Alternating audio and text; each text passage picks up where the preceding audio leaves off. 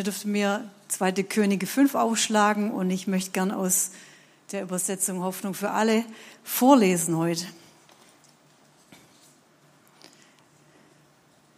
Und ich lese ab Vers 1.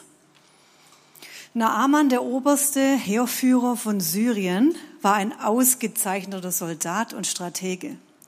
Er genoss hohes Ansehen und der König schätzte ihn sehr, hatte doch der Herr durch Naaman den Syrern zum Sieg über die Feinde verholfen. So, wir lesen hier gleich am Anfang von einem ganz damals sehr, sehr bekannten Mann, ein Stratege, ein oberster Heerführer, ich könnte mir vorstellen, war so der zweite Mann in, im Reich der Syrer, gleich nach dem König, Freund des Königs. Wir lesen später, dass der König ihn mit in den Tempel nahm zur Anbetung des Gottes damals von Syrien. Und der König hat sich auf seinen Arm gestützt. Er war ein Vertrauter des Königs. So, er war ein Mann, dem es an nichts fehlte, der unwahrscheinliches Ansehen genoss. Und jetzt lesen wir aber, wenn wir weiterlesen, doch Naaman war aussätzig. So, da haben wir einen Mann, der alles hat, was das Herz begehrt, der Reichtum hat, der Ehre hat, der Einfluss hat, der eigentlich alles erreicht hat in seinem Leben, was man sich vielleicht wünschen könnte. Und dann lesen wir ein so ein kleines Wort, dieses Doch. Doch, Naaman war aussätzig. Und manchmal ist es dieses kleine Doch in unserem Leben, das uns unwahrscheinlich stört und unwahrscheinlich wir nicht haben wollen eigentlich. Und doch ist es dieses eine Doch, das nachher die ganze Geschichte zur Veränderung bringt. Denn ohne dieses Doch und ohne das, was dieses, dieser Aussatz, an dem Naaman litt und die Auswirkung dieser Geschichte hat etwas mit diesem Doch zu tun und er wäre niemals dem Gott Israels begegnet. Und zum Glück, da lesen wir weiter, in seinem Haus lebte ein israelisches, israelitisches Mädchen und syrische Soldaten hatten es auf einem ihrer Raubzüge in das Land Israel gefangen genommen.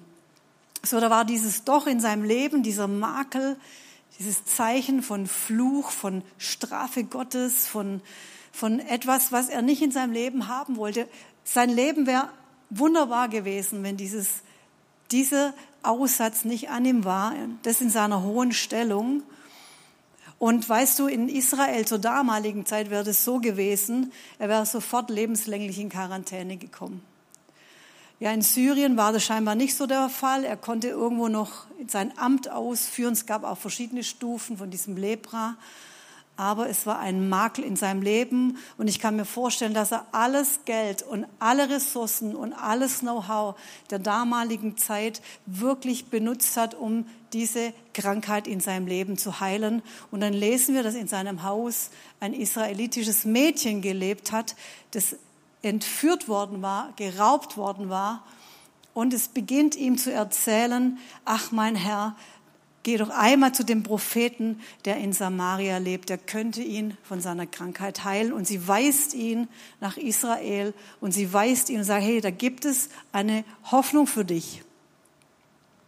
Und er geht zu seinem König und bittet ihn um Ausreise. Der gibt ihm auch eine Vollmacht mit, der gibt ihm ein Empfehlungsschreiben mit. Und mit diesem Empfehlungsschreiben und einer riesigen Gefolgschaft könnt ihr euch natürlich vorstellen, das lesen wir nachher mit Pferden, mit Wagen, mit Gold, mit, mit, mit Kostbarkeit mit Gewändern, macht dieser Naaman sich dann auf den Weg nach Israel und ihr könnt euch vorstellen, dass es im ganzen Land sichtbar war also so einmarschiert und ein, reinkommt nach Jerusalem, um dann Audienz beim seinem Kollegen König sozusagen zu haben bei Joram. Und dieser Joram, der kriegt unwahrscheinlich Angst und vermutet, dass hinter diesem ganzen Anliegen eigentlich ein Schachzug ist vom syrischen König und dass der mit ihm Streit anzetteln will, weil in diesem Empfehlungsschreiben steht drin, so heile bitte diesen Mann.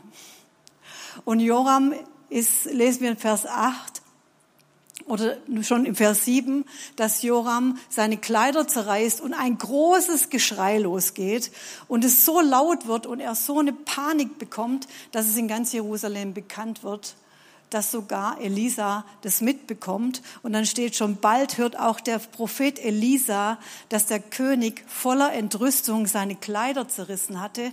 Und er schickt einen Boten zum Palast und ließ Joram sagen, warum bist du so aufgebracht? Schick diesen Mann zu mir. So ist ja auch nicht gerade das Empfehlungsschreiben für Elisa. Ich meine, für so einen bekannten Prophet. Ich weiß gar nicht, warum Joram nicht auf die Idee kommt. Mensch, klar, der möchte gar nicht zu mir, der möchte zu Elisa. Ist ja auch nicht gerade das beste Empfehlungsschreiben, dass Elisa da so komplett untergeht. Und ich kann mir vorstellen, dass dieser Naaman denkt, naja, wollen wir mal gucken. Ne? Das wird ja ein toller Mann sein, wenn nicht mal der König Bescheid weiß von diesem großen Heiler.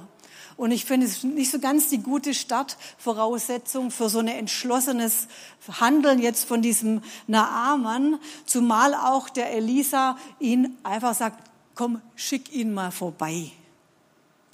So Elisa sagt, schick ihn doch mal bei mir vorbei, diesen großen Staatsmann. Und dann sehen wir, dass tatsächlich Naaman das macht. Er geht also von Adresse A, vom König zur nächsten Adresse, ganzes alles wieder einpacken, Geschenke wieder einpacken, riesige Karawane, kommt zu Elisa vor sein Haus und dann sehen wir Vers 9, kurze Zeit später fuhr Naaman mit seinem ganzen Gespann bei Elisa vor. Ich denke, mittlerweile wusste wirklich jeder Bescheid, dass irgendwas geht. Es war ein Riesenspektakel, bestimmt in dem ganzen Dorf von Elisa, kann man sich so vorstellen, ja, wenn vor deiner Haustür plötzlich so eine schwarze Limousine anhält äh, mit so ein paar Wappen, dann weiß aber ganz gewiss ganz Gomaring bei uns Bescheid, dass im Hause Kötzer heute was geht.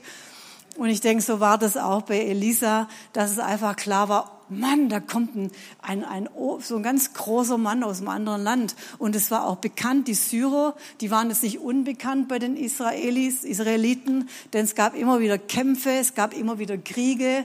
So, das war klar, okay, uh, da geht was.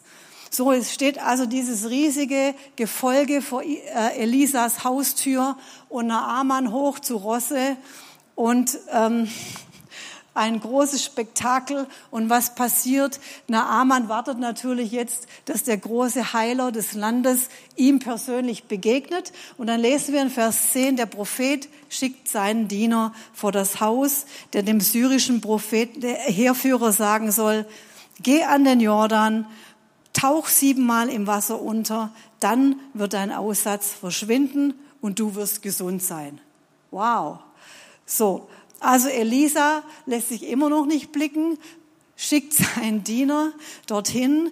Er erscheint nicht mal persönlich vor diesem Mann mit Rang und Namen. Ähm, er hört sich nicht mal Naamans Leidensgeschichte an. Überleg mal, du gehst zum Arzt, du hast ein Anliegen und schon bevor du zur Tür reinkommst, kommt schon die Arzthelferin und schickt, gibt dir das Rezept in die Hand. Und ich denke, du hast irgendwie das Gefühl, du bist irgendwie schlecht beraten hier von diesem Heiler, weil du würdest ihm doch jetzt mal ganz gerne mal deine ganze Leidensgeschichte, also die ganzen wichtigen, für dich wichtigen Details mal erzählen, damit er überhaupt versteht, um was es geht. So, und Elisa hört sich sein Anliegen nicht an. Er schickt sofort seinen Diener raus und er gibt ihm schon wieder irgendwelche Anweisungen. Hallo, geh mal dahin, geh mal dorthin. So, und dieses Mal war das so, dass Elisa ihn in diesen ekelhaften Jordan schicken will. In diesen Schlammjordan, in diese Brühe, in die, wo Naaman sagt, äh, Entschuldigung, also in meinem Land, da gibt's richtig schöne Flüsse und jetzt schickst du mich dahin. Und weißt du, das finde ich so interessant, dass Elisa nicht rausgeht und sagt, du pass mal auf, Naaman. Ich würde dir das jetzt mal ganz genau mal erklären. So, ich würde das mal ganz genau erklären, wie man seine Heilung empfangen kann. Und dann können wir mal drüber reden und dann erzählst du mir mal alle so deine Gedanken und dann sage ich dir alle so meine Gedanken. Elisa, das ist schon ein bisschen unhöflich. Und so ist es dann auch wirklich für den Naaman, denn in Vers 11 lesen wir, da wurde Naaman zornig. Und er kehrt um und schimpft und sagt, und da hat es bei mir geklingelt. Und dann lesen wir, ich hatte erwartet, der Prophet würde zu mir rauskommen, sich vor mich hinstellen und zum Herrn, seinem Gott, beten. Ich hatte mir vorgestellt, wie er seine Hand über meine kranken Stellen hält und mich von meinem Aussatz befreit. Ich hatte erwartet, ich hatte mir vorgestellt und ich dachte, wow, wie krass sind unsere Vorstellungen und wie krass und wie behindern, behindern unsere Gedanken und Erwartungen eigentlich das, dass Gott uns ein Wort gibt und wir auf dem Weg sind und dann läuft es einfach nicht so, wie wir uns das vorstellen. Ich hatte doch erwartet. Ich hatte mir das anders vorgestellt. Und es war schon da in meinem Palast, bevor ich mich vielleicht auf die Reise gemacht habe. Da habe ich mir das alles schon, der weiß schon ganz genau, wie das funktioniert. Der kommt also raus, und dann gibt es so eine eindrucksvolle Szene, so eine ganz eindrucksvolle Heilungsszene. Kennt ihr das? Man will immer so, so spricht der Herr. Vielleicht hat er sich das so vorgestellt. Vielleicht eine Szene, in der er so die ganz zentrale, ich bin der, der das Wunder empfängt, Szene hat. So ein ganz großes Kino. Weil das war er ja gewohnt. Weil da, wo er war, war immer großes Kino. Da war Applaus. Er war der Heerführer. Bei ihm gab es immer Applaus. Da, wo er aufgetreten ist, da war immer Tumult. Und er hat sich das so vorgestellt, wie, das muss doch ungefähr so laufen. Also wenn man geheilt wird, läuft es doch so ab. Und jetzt war er sauer. Jetzt war er nicht einverstanden damit. Und dann soll er noch in diesen furchtbaren Jordan reinsteigen, ohne Publikum, ohne Spektakel, ohne Applaus, nackt vor allem seinen Untertanen, die ihn dann sehen, muss er sich entkleiden, wie so ein gerupftes Hühnchen. Kennt ihr so ein Huhn, das gerupft ist? Ich finde, die sehen so traurig aus. Und so denke ich mir, vielleicht war da hinter dem ganzen Pomp und da war einfach nur so ein kleiner Naaman. Und jetzt sollte er in diesen Drecksfluss für ihn und damals, ja, und wie heute, der Jordan, der war zum Teil schlammig, trüb. Und dann sagt er, die Flüsse von Damaskus, unsere Flüsse, die sind schön. Ja, da gibt's die wunderbaren Flüsse, die fließen durch die Stadt Damaskus. Die sind sprudeln, die sind kühl, die sind, die sind wunderbar, die speisen die Gärten dort, das Fruchtbarkeit. Und damals war das sogar so, dass diese Flüsse oder ein Fluss davon sogar von den Griechen und Römern den, der Fluss aus Gold genannt wurde. So schön waren die Flüsse. Und du verlangst von mir, also wenn ich doch schon in Wasser reingehen muss, in einen Fluss, dann würde ich doch bitte gerne einen anderen Fluss haben. Sicher nicht der Jordan. Und er war einfach nicht einverstanden. Und manchmal ist es so bei uns, wir, wir, wir wissen, wie es läuft. Oder wir, wir wissen, wie es zu laufen hat. Wir haben so eine Vorstellung, hey, wir haben die Verheißungen Gottes, wir haben die Zusagen Gottes über vielleicht Wohlstand, vielleicht Heilung. Und dann haben wir auch Vorstellungen, wie das so zu laufen hat. Vielleicht auch über unsere Zukunft, vielleicht über unsere Ehe, vielleicht über unseren Partner, wie man zusammenkommt, wie die Dinge laufen. Und genau so muss es irgendwie laufen. Und es fängt manchmal schon in kleinen Dingen an. Ja, ich gehe heute zum Essen und dann muss ich genau meine Traumpizza haben und dann muss ich genau, mein, das fängt schon in diesen kleinen Dingen an, in meinen Vorstellungen. Und ich dachte, oh, wie krass sind eigentlich meine Vorstellungen, die mir einfach den Weg verbauen. Weißt du, und ich dachte, hey, Gott ist doch ein ganz großer Gott und ich, es gab mal eine Zeit, da hatte ich auch so meine Vorstellungen, wie Gott irgendwas macht in meinem Leben, wie er mich vielleicht versorgt. Ja, da gab es eine Zeit von Arbeitslosigkeit bei uns und ich dachte, okay Gott, wie machst du das? Wie machst du überhaupt Dinge? Und dann hat Gott zu mir gesagt, ich möchte dir mal Demut lehren. Weißt du, wie, was Demut bedeutet? 1. Petrus 5, 6 bis 7. Demütigt euch. Und dann rattert jetzt bei dir, war demütigen. Hm? Unter die starke Hand Gottes, auf dass er euch erhöhe zur rechten Zeit. Und wie? Indem ihr alle eure Sorge auf ihn werft, denn er ist besorgt. Da sagte Gott zu mir, du, ich habe ein bisschen größeren Kopf als du und ich kann mir mehr einen Kopf machen und ich habe mehr in meinem Kopf, als du dir das vorstellen kannst. So, wir haben gerade diesen Komet unterwegs, ja der ist seit 5000, manche sagen 7000 Jahren unterwegs. Hallo, ich habe ein Auto, das ist acht Jahre alt, das macht jetzt schon Mucken. Der fliegt seit 5000 Jahren durchs All. Da sagt Gott zu dir, du, ich kann mir das schon besser mit deiner Heilung. Glaub mir, ich weiß, wie es funktioniert. Ich habe ein bisschen weitere Gedanken, größere Gedanken. Und weißt du, genauso das Volk Israel in der Wüste, da sagt Gott zu ihnen, hey, ich möchte euch versorgen. Ja, wie willst du denn eine Million Menschen versorgen, Gott? Mit Fleisch. Und im Psalm 78, Vers 19 steht, voller Misstrauen fragten sie, ist Gott denn überhaupt in der Lage, uns hier in der Wüste einen Tisch zu decken?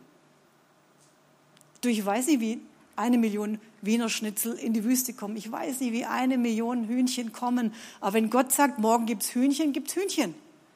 Oder Wachtel. Und sie redeten gegen Gott und sie beleidigten ihn. Schau mal, ich beleidige Gott, wenn ich denke, ich weiß, wie das Wie funktioniert. Gott ist zuständig für das Wie. Wenn Gott zu dir sagt, ich bin der Herr dein Gott, ich versorge dich, ich weiß nicht, wie er das macht, aber er macht's. Wenn Gott zu dir sagt, ich bringe dich durch die Corona-Zeit durch und, und du wirst nicht verhungern, dann weiß ich nicht, wie er es macht, aber er macht's. Überlasse das Wie dem Herrn, überlasse es Gott, beleidige ihn nicht. Weißt du, wir haben unsere Argumente, so wie Naaman, das lesen wir nachher.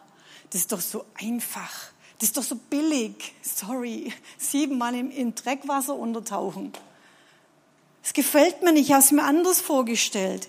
Es ist mein Stolz, meine Enttäuschung, meine Erfahrung, meine Gewohnheit, all die Limits, von denen Jobs am Sonntag gepredigt hat.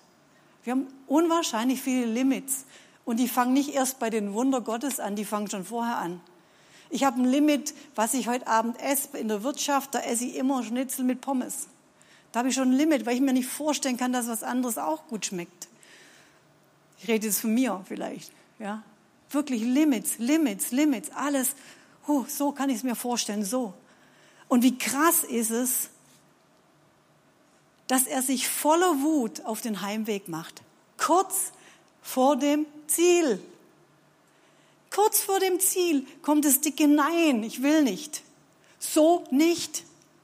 Und preist den Herrn, wir lesen in Vers 13, doch seine Diener versuchten ihn zu beschwichtigen.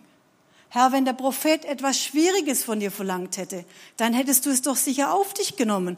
Und nun hat er dir befohlen, dich zu baden, damit du gesund wirst. Dann kannst du es doch erst recht tun. Und Naaman ließ sich umstimmen. Preis den Herrn. Danke, Jesus. Schickt der Herr uns Menschen in den Weg, die uns ermahnen und ermutigen und sagen, hallo Claudia, guck mal, Vertrau doch dem Herrn. Nimm ihm doch beim Wort. Ich bin so dankbar für Diener, die sich nicht umstimmen lassen. Weißt du, so ein zorniger Heerführer, dem willst du nicht in den Weg kommen. Ein falsches Wort.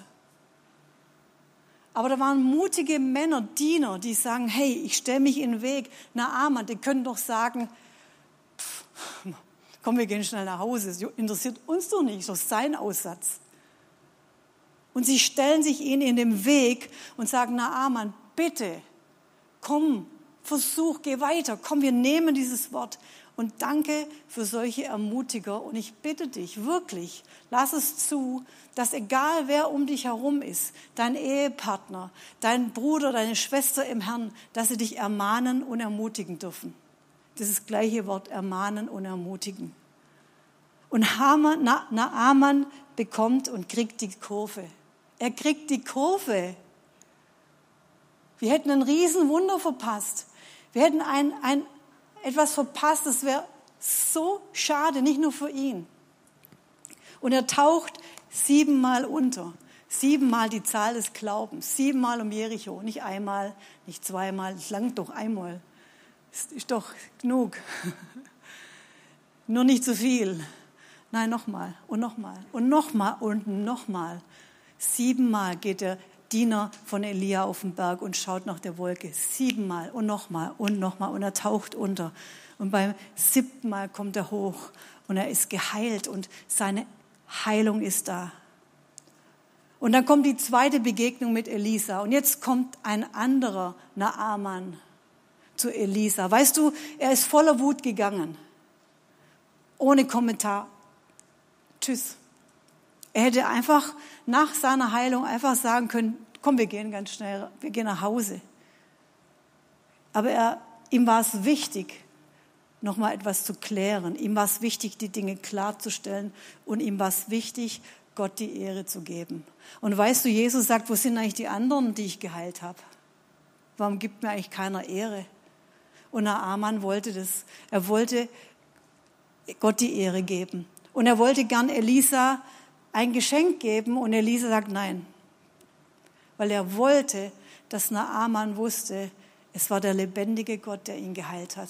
Es war der lebendige Gott, der ihn von seinem Aussatz befreit hat.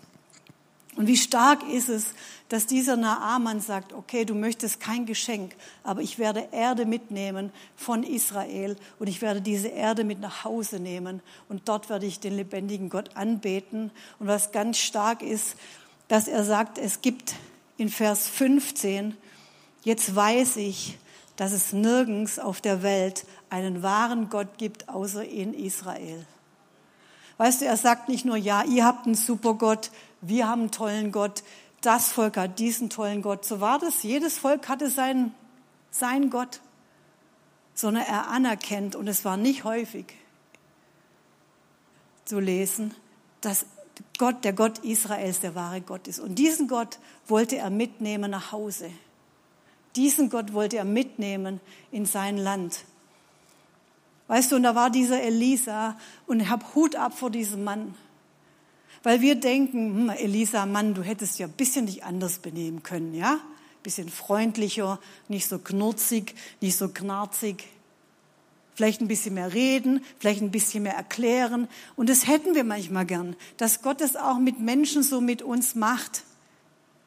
Und ich möchte sagen, wenn Elisa nicht so gewesen wäre, er hätte diesen Naama nicht vorbereiten können, damit er seine Heilung empfängt.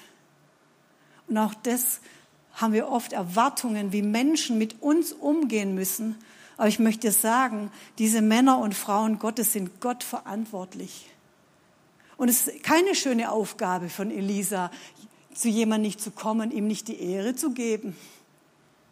Keine schöne Aufgabe zu wissen, dass er da draußen, der vor der Haustür steht, dich, steht, dich richtig nicht gut findet.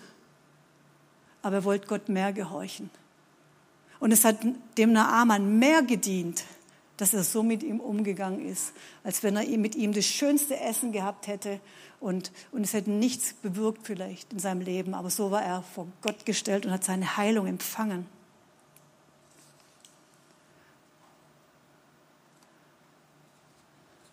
Sei dankbar für Männer und Frauen Gottes, die, die, die auch unbequem vielleicht sind. Weißt du, gebraucht es. Und oft sind wir auch da nicht so einverstanden. Aber sie tun das, weil sie Gott die Ehre geben wollen und weil sie Gott mehr fürchten als Menschen. So, und jetzt kommen wir zum Hauptgewinner oder zum, zu meiner Person, die, die, wo ich sagen muss, die finde ich noch ganz besonders. Und das lesen wir ganz am Anfang in Vers 2. In seinem Haus lebte ein israelitisches Mädchen. Syrische Soldaten hatten es auf einem ihrer Raubzüge in das Land Israel gefangen genommen und nach Syrien verschleppt. Und sie war Sklavin von Naamans Frau geworden. Und dieses Mädchen wurde verschleppt. Sie hat nicht mal einen Namen. Da steht nur dieses Mädchen. sie wurde gekidnappt. Es war üblich, dass so Streitheere kamen und die und Leute geraubt haben, um sie zu Sklaven zu machen. Man vermutet sogar, dass Naaman selber diese Truppe angeführt hat. Und jetzt war ein junges Mädchen Sklavin, eine Gefangene in seinem Haus. Ich weiß nicht, wie du wärst, wenn du in einem Haus bist von jemandem, der dich gefangen genommen hat, der dein ganzes Leben dir geraubt hat, deine Zukunft, deine Pläne, weg von deiner Familie, weg von deinem Land und du bist dort und vielleicht, weiß ich, wie du da bist, aber sie hat ihr Herz offen gehabt. Sie hat nicht gesagt, ja, das geschieht dir doch recht, jetzt kriegst du Aussatz, weil du so böse bist. Nee, sie hat ihr Herz offen gehabt. Sie hat ihr Herz offen gehabt und es war ihr eine Not, wie es dem Naaman ging. Sie war eine Sklavin in einem fremden Land, eine Gefangene. Und weißt du, vielleicht fühlst du dich manchmal auch wie so ein Gefangener. Gefangen in deinen Umständen, gefangen in deinem Leben, gefangen in deinem Beruf, gefangen in, in Not, gefangen in der Ehe, egal. Aber es geht immer um dein Herz.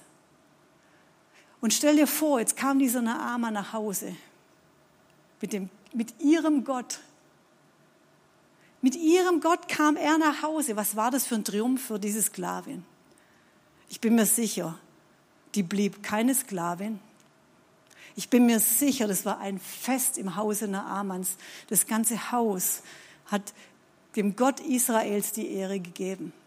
Ich bin mir sicher, die Kunde kam zu dem König von Syrien und die ganze, das ganze Dorf hat Gott die Ehre gegeben. Die ganze Gefolgschaft, die ganzen Soldaten. Eine Frau ohne Namen.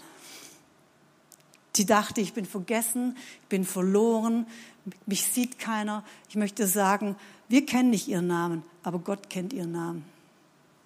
Und sie hat die Geschichte gewendet. Und Gott hat ihr Geschick gewendet. Sie war kein No-Name im Himmel.